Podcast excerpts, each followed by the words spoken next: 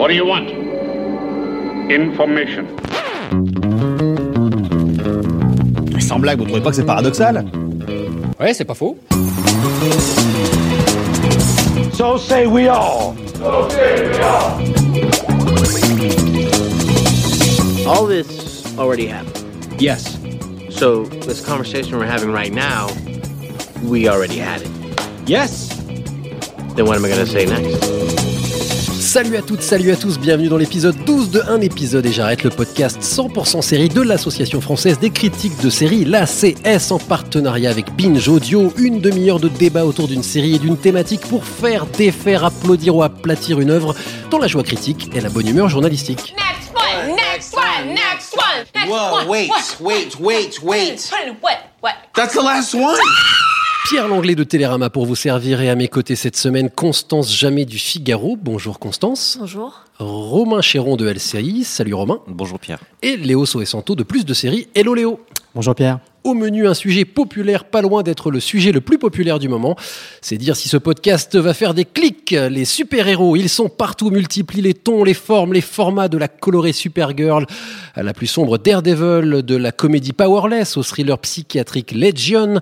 Où en sont nos amis à Cap? Marvel a-t-elle gagné sa guerre contre DC ou tout est-il encore possible? Pourquoi HeroCorp se bat toute seule dans l'hexagone? Nos super réponses tout de suite dans ce super podcast.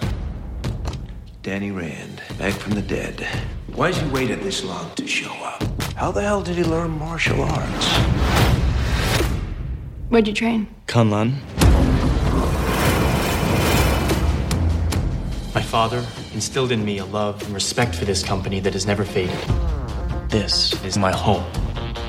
Rand is my company.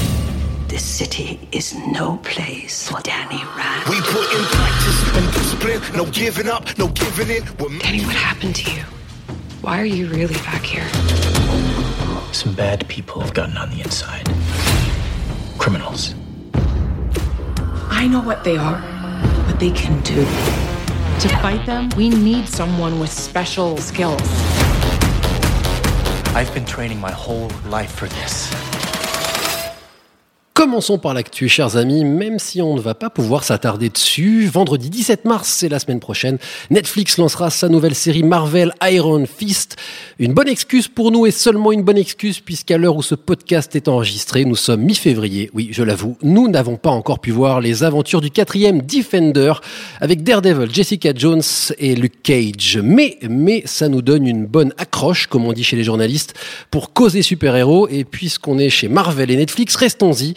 Est-ce qu'on peut dire que l'entreprise de la plateforme VOD a relancé la compétition sur le genre? Léo Euh, oui, euh, euh, comment dire, déjà les séries Netflix, donc les séries Marvel et Netflix ont cet avantage par rapport euh, par rapport à ses concurrentes, donc de ABC ou même euh, ou même de la, C, de la CW, d'être beaucoup plus adulte, d'être beaucoup plus mature, et même d'être paradoxalement beaucoup plus mature que ce qui se fait au cinéma. Donc les super productions Avengers à un milliard de dollars sont certainement beaucoup plus enfantines que la violence qu'on voit dans Daredevil, ou même les sujets abordés par par Jessica Jones, euh, quand même syndrome post-traumatique, viol, être femme, ou euh, Luke Cage, euh, Black Lives Matter, euh, euh, la question noire aux États-Unis. Euh, Luke Cage, c'est une vraie radiographie de Harlem. Euh, je, je vois pas trop euh, la valeur ajoutée là, de, de, de Iron Fist par rapport euh, par rapport au reste des, euh, des, des autres séries Netflix, à part que c'est juste un blanc qui se bat au kung-fu mieux que les asiatiques apparemment. Euh, mais on verra. Je, je- je- on va juger sur pièce. Il y avait Jean-Claude Van Damme avant quand Il y avait Je Jean-Claude Van Damme, rien il y avait Chuck Norris, il y avait, du- il y avait beaucoup de monde. hein. Il y avait même David Carradine au Kung Fu. Sti- euh, Steven Seagal, non pardon, on va arrêter. Parce que ça va On va arrêter ça. Mais pour l'instant, ouais, Netflix, en tout cas, euh, sur un plan, euh, sur un plan, euh, sur un plan artistique et sur un plan, euh, ouais, ouais, sur un plan euh, critique, mène, euh, mène le game, comme on dit euh, dans, dans les séries euh, sur les super-héros à la télévision. Constance, est-ce que ça l'a relancé? C'était ça ma question aussi, c'est qu'il y en avait avant, hein, il y avait il y a quelques séries sur la CW, hein, euh, enfin il y en a même depuis longtemps, hein, enfin j'allais remonter jusque Smallville, mais on peut remonter plus loin. Est-ce que ça... Clark aussi, c'est Voilà. pas forcément la CW, mais c'est- chez, Net- enfin, chez Netflix, avec Mar- leur partenariat avec Marvel, ça a un peu basculé, pris le contre de ce qu'on avait avant. Avant, quand on est un super-héros, c'est pour sauver le monde. Et chez Netflix, finalement, c'est plutôt un handicap pour eux. Ils sont pas très, ils sont pas très bien intégrés, ils vivent euh, leur capacité comme un fardeau.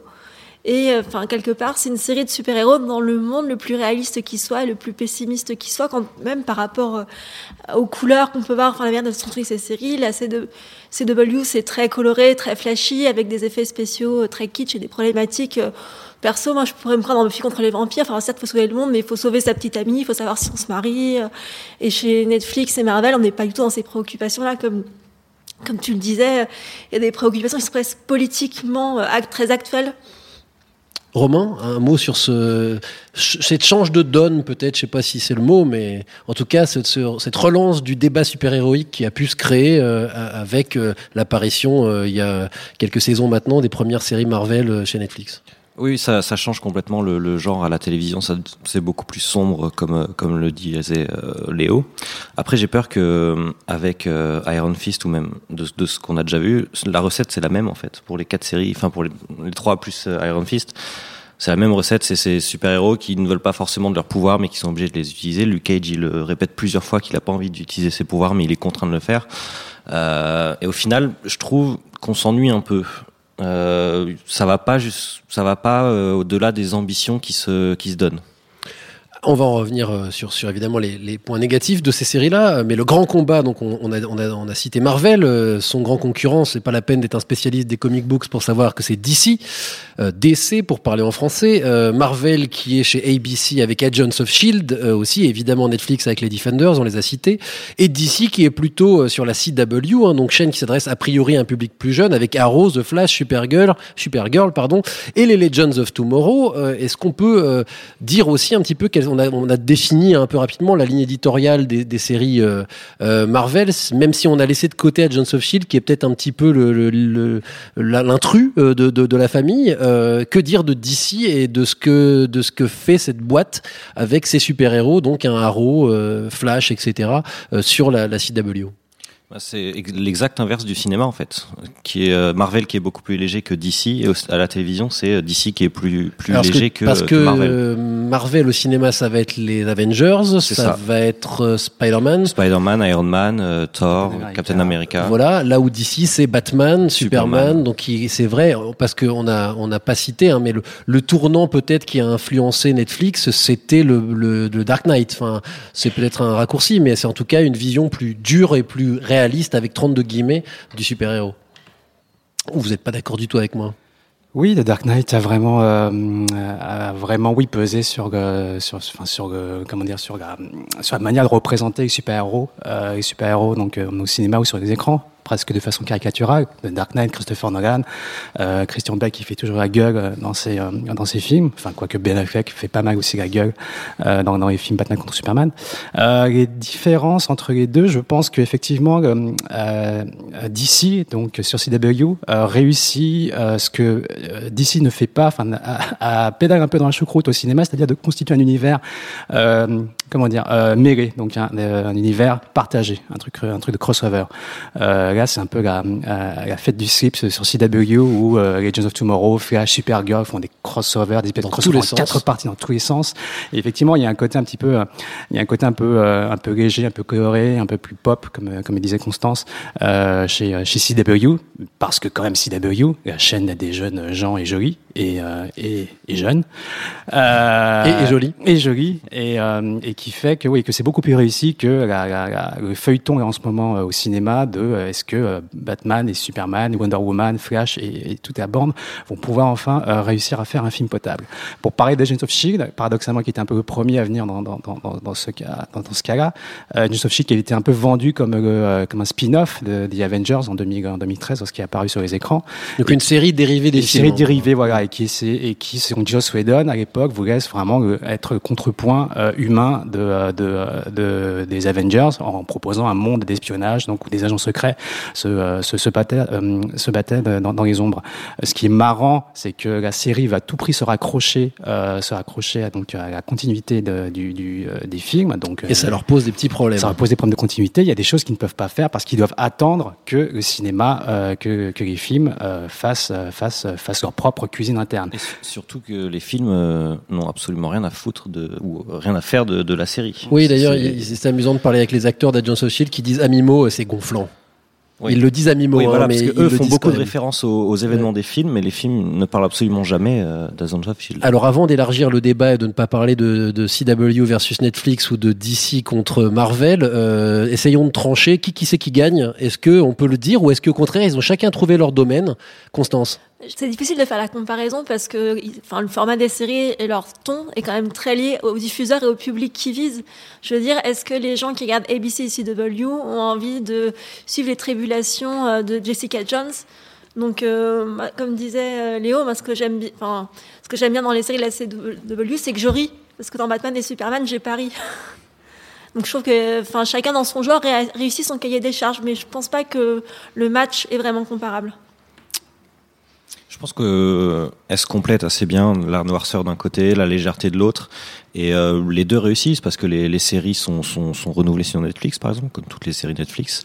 Euh, mais sur la CW, Berlanti, le producteur de, toutes ces séries, a créé un véritable empire qui fonctionne depuis depuis maintenant 5 ans, je crois. Arrow, on est à sa cinquième saison, qui a véritablement lancé les autres séries qui font aujourd'hui, comme comme Léo le disait, des crossovers. Sur quatre épisodes quoi. Donc, euh, et c'est toujours une question assez large, euh, est-ce que ces super-héros-là, ces séries super-héroïques, ont justifié leur existence? C'est-à-dire que, est-ce qu'on parlait hein, de Agents of Shield qui a été d'abord une sorte de, déclinaison des films, est-ce que ces séries, aujourd'hui, apportent vraiment quelque chose de plus à l'univers super-héroïque? Est-ce qu'elles sont nécessaires, si j'aurais dire, dans la mesure où une série est indispensable à la survie de l'humanité? Mais euh, est-ce qu'elles ont réussi à trouver leur place et à être justifiées dans la galaxie de plus en plus immense des super-héros? Je pense qu'ils ont trouvé leur place puisque genre super-héroïque quand même euh, a tendu. Enfin, la télévision devait être le le bel écrin pour euh, le genre puisque euh, la tradition du comic book sur les super-héros c'est quand même un numéro par semaine, donc euh, avec un cliffhanger. Tada, ça rappelle un petit peu la logique des, euh, des, des, des séries télé avec euh, un épisode par semaine. Donc voilà, on a un peu attendu. Donc il y a eu des séries de super-héros, il y a eu, il y a eu Hulk, il y a eu Batman dans les années 60, il y a eu Wonder Woman dans les années 70, mais c'était à chaque fois des épisodes fermés, donc il y avait rien de feuilletonnant. Et le fait que maintenant euh, on puisse feuilletonner, feuilletoniser euh, à la télévision, eh ben c'est devenu l'écrin parfait pour le, pour le genre super-héroïque. Constance J'allais dire la même chose que Léo. Je trouve que le feuilleton, ça se prête très bien aux super-héros et même beaucoup plus que les films qui sont très artificiels, qui en deux heures et demie doivent boucler leur intrigue. Enfin, ils doivent te poser l'intrigue, te la présenter, la compliquer et la résoudre. Au moins dans la série, t'as la, la place de l'exposition et t'as un peu de finesse que dans les films et surtout dans les Avengers, où il faut mêler euh, 18 personnages ensemble. Tu n'as pas le temps de le faire. When superheroes fight super battles, it super sucks. On February 2nd, Welcome to Wayne Security. meet the team They are greenlighting your anti-rubble umbrella. who make the products Looks like we're gonna be working late tonight. that save us from superheroes. The wear bag protects against collateral damage from superhero battles. Oh! It's only good for one use. Powerless premieres February 2nd after Superstore on NBC. Un extrait de Powerless, la dernière série de DC sur NBC, une nouvelle chaîne qui est une sitcom, une comédie de bureau pour être précis, pas une franche réussite si vous me donnez mon avis.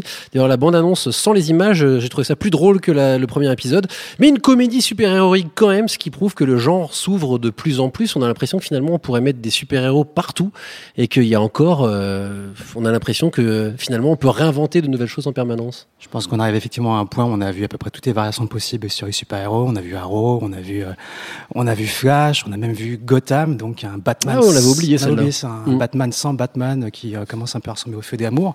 Mais c'est un peu, même les X-Men dans les années 80, lorsque vous lisez les X-Men en comic book, ça ressemblait aussi à un soap. Mais on arrive à un point effectivement où, euh, bah, comme dans tout genre, au cinéma ou ailleurs, lorsqu'un genre s'est bien installé, eh bien viennent les parodies, viennent, euh, viennent aussi les, les manières de, de retourner ça. Donc il y a la comédie avec, euh, avec Powerless. On va en parler peut-être. Il y a Legion, donc On va en parler, effectivement. ouais, sur sur FX, euh, qui euh, quand même, euh, je pense, la première tentative pour inclure du Stanley Kubrick ou du André Tarkovsky dans la série de, dans la série télé, ce qui est quand même euh, pas mal. Bon, on attend de voir le reste, mais oui, on va on va voir des on va voir des parodies, on va voir des on va voir des choses, euh, on va voir des, des variations encore euh, qui essaient de qui essaieront de pousser l'enveloppe, comme on dit. Alors Powerless, c'est pas la première comédie super-héroïque. Est-ce que vous vous souvenez de No Ordinary Family avec Michael Chiklis? On l'avait oublié celle-là. Malheureusement, oui. on s'en souvient malheureusement. Euh, et chez nous, il y a HeroCorp. Alors même si HeroCorp n'est pas une pure comédie, elle l'était au début en tout cas. Euh, Est-ce que le super-héros est un bon euh, personnage comique? Oui. Oui. Oui, oui, oui, bien sûr. Pourquoi? Parce que, comme, comme le disait Léo, il y a, il y a beaucoup de variations euh, avec, avec le super-héros, dans, que ce soit dans Flash ou Legends of Tomorrow, par exemple, ils utilisent beaucoup la comédie, euh, qui, qui fonctionne vraiment bien. Pour, pour revenir à Powerless, euh, je suis d'accord avec toi que c'est un peu, un peu, un peu léger, c'est pas, c'est pas très drôle, mais c'est pas vraiment des super-héros, c'est plus euh, ceux qui sont derrière les super-héros. Euh, voilà, peut-être pour que pour trouver de la comédie, il faut aussi trouver, euh, aller plus loin que le super-héros en lui-même. Constance. Après, moi, je- enfin, le potentiel comique, c'est que euh, à la base, ils sont pas adaptés au monde ordinaire dans lequel on vit. Donc, euh, tu peux avoir toutes sortes de situations euh, où, involontairement ou volontairement, leur pouvoir entraîne une suite de conséquences plus ou moins désastreuses. Donc, euh, même euh, dans euh, même dans les hum, séries de Netflix, euh, tu as un côté parfois un peu comique, un peu décalé. euh, comme... Luke Cage beaucoup. Enfin Oui. Luke Cage il y a moi cette scène que- qui m'a fait beaucoup rire où il se fait vider un chargeur sur lui et puis il regarde les mecs il fait on vous a pas parlé de moi en fait quoi. Vous êtes pas au courant voilà. Et je vais devoir me racheter un nouveau manteau et ça me fatigue. Euh, donc effectivement oui il y a- il y, a ce décalage là alors on va de l'autre côté du spectre. Marvel vient de lancer euh, Léo tu en parlais Legion sur FX un regard complètement différent et aussi différent de la lecture que j'oserais appeler naturaliste entre guillemets de Netflix. Et aussi différent du côté plus fun et plus jeune des séries d'ici. Un projet signé Noah Hawley, le créateur de Fargo, la série, pas le film. Euh, la première série super-héroïque d'auteur, c'est ce que tu sous-entends, Léo, en tout cas. Au moins, euh, au moins dans le genre, il y avait une espèce de contrat qui voulait qu'on avait, euh, que le lecteur ou que le spectateur a vaguement confiance au héros, à Batman, envers Batman ou Superman. Là, des premiers épisodes, on a face, on est face à un, comme on, a- comme appelle en littérature, un narrateur euh, unreliable, donc quelqu'un en qui on peut pas trop faire confiance. On ne sait pas si ça se passe dans sa tête, et je, ne suis pas encore convaincu que euh, la fin du premier épisode de Legend soit vraiment, soit vraiment vrai. Donc, c'est Peut-être que ça se passe dans sa tête. Donc effectivement, il y a déjà une rupture, il y a déjà une rupture avec le contrat.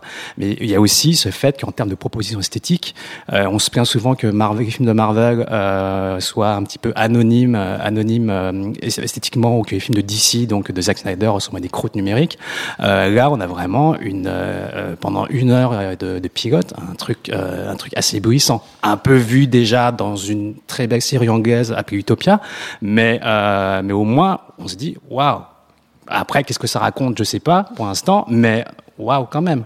Et sans cap on- et sans masque. On sort Constance du cadre classique du super-héros. Effectivement, là, il y a, effectivement, il n'y a pas de masque. il y a pas pratiquement de... ne pas avoir de super pouvoir, ça on regarderait quand même pour savoir euh, d'où sort tout ça dans sa tête, toutes ces visions. Il y a un peu d'Inception, il y a un peu de La La Land quand ils font une séquence d'enceinte. Enfin, Sur, sur Serge. Gainsbourg. Pauvre gars, ouais. Mais visuel, visuellement, c'est c'est assez exceptionnel. Et justement, le moment où il y a une vraie euh, narration super-héroïque à la fin, euh, visuellement, c'est déjà un peu moins beau quand ils utilisent leur pouvoir euh, par rapport à ce qu'on a vu dans la première heure du pilote. This city's gone to crap. Your dad sold his factory just in time.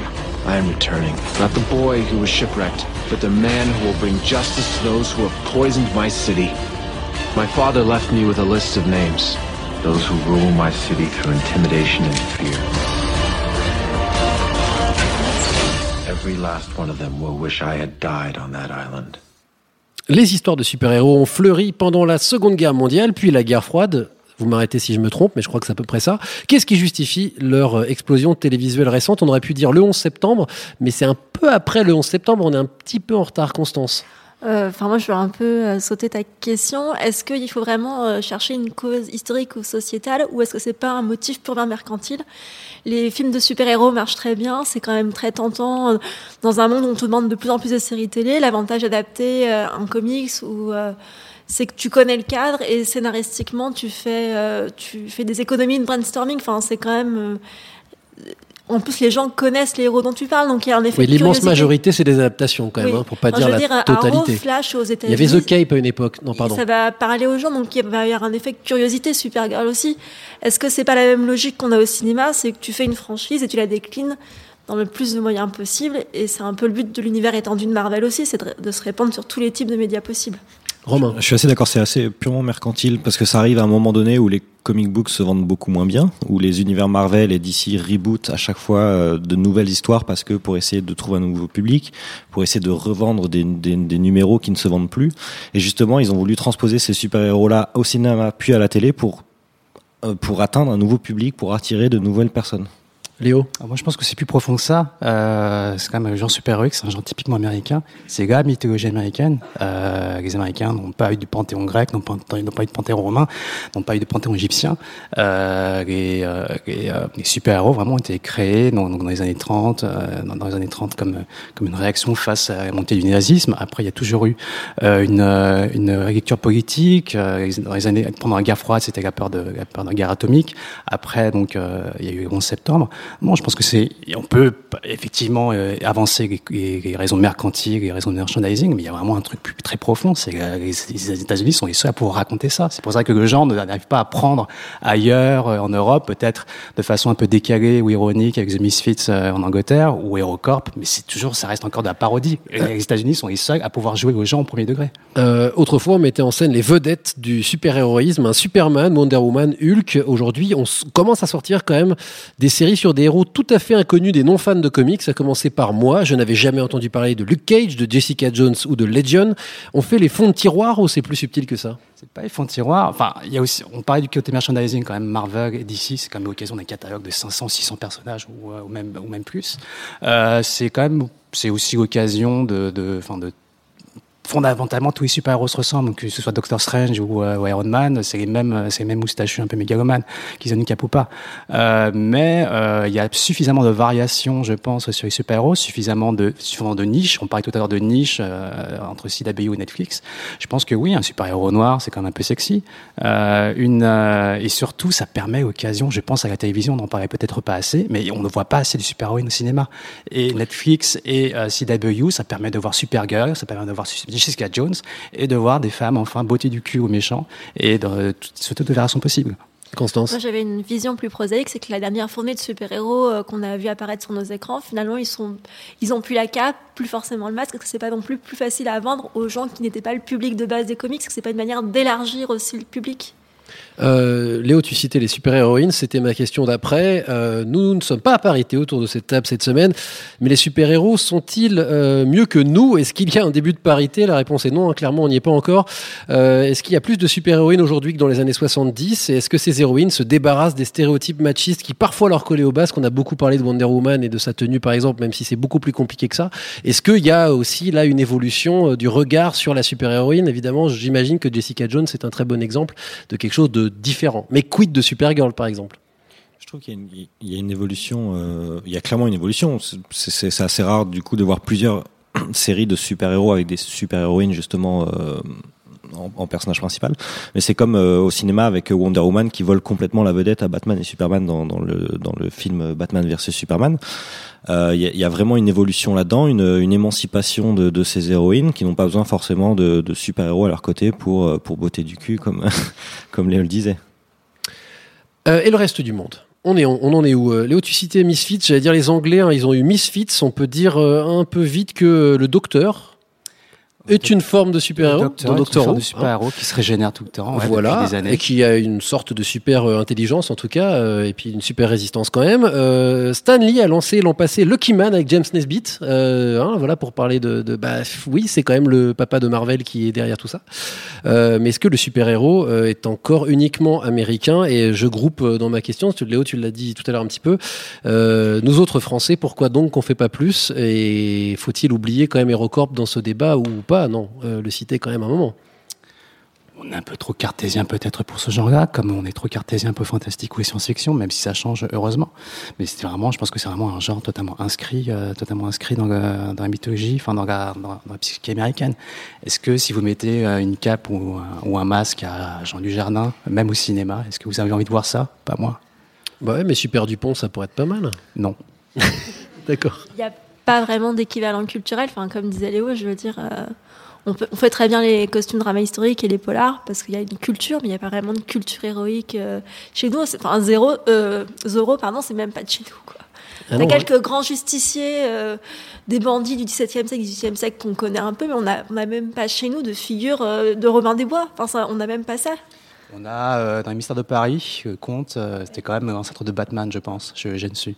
Bon, mais je pense que si on veut aller dans d'autres pays, il y a quand même le Japon, il y a une grande tradition. Oui. Enfin, les Sentai, les Power Rangers et tout ça, c'est quand même un peu les super-héros à eux. hein. C'est vrai, c'est vrai, mais Chevalier du Zodiac. Les Chevaliers Les du Zodiac. oui. Alors après, on rentre dans l'animation, etc. Mais c'est vrai que le Japon a une très grosse culture super-héroïque, quoique je sais pas si c'est pas le mot qui serait employé. D'ailleurs, tu parlais de mythologie tout à l'heure. Là, on est dans une toute autre mythologie, pour le coup, euh, que les Américains. Euh, et donc, euh, rien sur HeroCorp. Vas-y, Romain. Bah, Non, parce que c'est quand même euh, la série super-héroïque française. C'est la série super-héroïque française, mais c'est assez euh, confidentiel au final. J'ai l'impression qu'on se prend, on est un peu trop premier degré et qu'on a un peu peur du ridicule. Je dis pas que les super-héros sont ridicules, mais des, des- des hommes ou des femmes qui portent des costumes, c'est un peu voilà. Mais on, on est peut-être en France un peu trop premier degré pour pour pouvoir vraiment explorer ce ce pan-là de la culture. My name is Kara Zor-El. 24 years ago, my planet was in peril. My cousin, Kal-El, was sent to a planet called Earth. You may know his story, but you don't know mine. On Earth, you will do extraordinary things. Until now. Assez causé, assez super causé, oserais-je dire. C'est le moment de donner la parole au super public de un épisode et j'arrête. Vous êtes super pas content de ce qu'on vient de dire. Vous avez des super questions ou des super réflexions. Vous avez compris ma blague, hein, c'est comme ça systématique. C'est à vous de jouer. Le super micro est à votre disposition. Bonsoir. Bonsoir. Euh, en fait, vous avez bien, bien survolé. euh, C'est le cas de le dire, ça, merci. c'est clair. je vais rester dans les super. Euh, en fait, moi, je suis fan de super-héros depuis que je suis tout petit. Je lisais Strange, spécial Strange. Et je suis les films et les séries et je trouve que, en fait, on arrive au bout du tunnel. Les films sont aseptisés, surtout les Marvel, par rapport aux DC Comics. Euh, par contre, il est clair, et vous en avez parlé, que j'ai été très surpris par euh, une série qui vient de commencer, c'est Légion. Euh, donc je pense que la clé, elle est dans les showrunners. Qui est une série X-Men d'ailleurs. Je crois qu'on l'a pas dit, mais c'est Légion, c'est une déclinaison d'X-Men. Professeur Xavier, d'ailleurs, c'est pas du tout indiqué. Ils en parlent pas dans la série. Hmm. Peut-être qu'ils en parleront un moment. Peut-être. Pour le moment. D'ailleurs, j'ai ouais. hâte de voir comment ça va, ce qui va se passer parce que le début est très très prometteur. La fin, je suis d'accord, c'est c'est un peu too much. Et c'est là qu'on est obligé d'être honnête à nouveau et de dire qu'on a vu que le premier épisode pour le moment, à l'heure où on Tout à enregistre. fait. le Mais podcast. je pense que la clé pour que le monde des super-héros au cinéma ou aux séries euh, puisse comme ça progresser et nous surprendre, Netflix a commencé déjà, c'est les showrunners. Et les, scénari- les scénaristes, comme euh, un de vos collègues a dit tout à l'heure pour un autre podcast. Donc en fait, de faire des séries d'auteurs et de plus forcément être obsédé par l'idée de faire un super-héros, ou en tout cas de sortir des cases traditionnelles, c'est ça, de plus se dire, bon, il me faut un mec qui sauve la ville euh, et qui euh, lance des boules de feu ou qui est super résistant, mais de dire, j'ai envie de développer un personnage. Ouais, tout à fait. On voit euh, les films euh, Avengers, par exemple, c'est sympa, il y a des explosions, mais euh, quand on, on fouille un peu, on voit, c'est, il n'y a, pas de risque, il n'y a rien. Moi, je me rappelle d'un film comme Blade 2, c'est un film d'auteur. Guillermo del Toro, hein, Guillermo del ouais. Toro. Hmm. Il y a Monsieur- quelque chose qui se Monsieur passe. pose, un- pose une question intéressante parce que pas mal de bonnes séries donc sont faites par des showrunners qui n'ont pas forcément d'affinité avec le genre super-héroïque, genre euh, Melissa, euh, Melissa Rosenberg sur euh, sur, euh, Jessica sur Jones. Jessica Jones, euh, Noah euh, sur Legion qui a fait euh, qui a fait Fargo ou euh, le showrunner de, euh, de Luke Cage dont j'ai oublié le nom. Là où sur Daredevil, Steven euh, The Knight, lui, Stephen en D. Knight a fait Spartacus donc c'est Oui, puis il a bossé sur Buffy. Alors c'est pas une super-héroïne, mais bon, euh, Buffy, c'est une super. Je pense que c'est une, grande série de super, euh, Ouais. de super des années 90. Mm. Mais il y a peut-être la clé effectivement que pour euh, réinventer la roue, il faut pas forcément être un, un aficionado du, du comic book et essayer de prendre euh, le, genre de biais. Euh, et pour euh, répondre à la première phrase euh, que notre ami a, a dite, c'est euh, c'est le bout du tunnel. Euh, je suis pas tout à fait d'accord. Moi, je pense qu'au contraire, on en sort du tunnel et que peut-être on va voir autre chose que ce qu'il y avait dans le tunnel. Euh, quelle est votre réaction à vous euh, autour de la table, Je Romain? trouve- comme je disais tout à l'heure, je trouve que ça tourne un peu en rond, en fait, euh, que ce soit Flash ou même les Daredevil, ou c'est toujours les mêmes recettes qu'on réutilise année après année. Euh, on n'est peut-être pas à la fin du tunnel, mais on on n'est pas au début, quoi. Constance? Enfin, moi, je pense que enfin, c'est un peu le même mouvement au cinéma et à la télévision. On arrivait un peu au bout de la recette Avenger, donc on a eu les Gardiens de la Galaxie, on a eu Deadpool, on a eu Doctor Strange, qui visuellement ou sur le ton cherchent là aussi à se différencier. Et c'est peut-être et peut-être qu'on va avoir ce mouvement d'écho aussi à la télévision. Là, il y a Légion, il y a euh, Powerless, euh, mais en tout cas, enfin, je pense que ce mouvement il est parallèle aussi bien au grand qu'au petit écran. Et on terminera là-dessus ce douzième épisode de Un épisode et j'arrête, le podcast de l'ACS, l'Association française des critiques de séries. Épisode éclairé par les super pouvoirs de Constance Jamais Woman du Figaro. Merci Constance. Léo Bazzo et Santo de Plus de séries et Romain Superchéron de LCI. J'ai tenté d'être drôle ce soir. Merci à eux. Merci aussi à Jules Croman euh, aux manettes et à l'incroyable public de notre Batcave à nous, l'antenne Paris, euh, l'antenne ici à Paris 11e. Merci à vous. L'Association française des critiques de séries est sur Facebook et Twitter, tout comme un épisode et j'arrête. Vous pouvez suivre nos comptes, commenter, liker avec tout ce qui va avec. La semaine prochaine, eh bien la semaine prochaine, je ne sais pas ce qu'on fera puisqu'un épisode et j'arrête s'enregistre une fois par mois, quatre émissions à la fois et que la semaine prochaine, ce sera la prochaine session. On espère quoi qu'il en soit vous y voir. N'hésitez pas à venir, ce sera super sympa et vous pourrez aussi, vous aussi, prendre la parole. Salut à toutes, salut à tous et à la semaine prochaine. Next one, next one, next Whoa, wait, wait, wait, wait.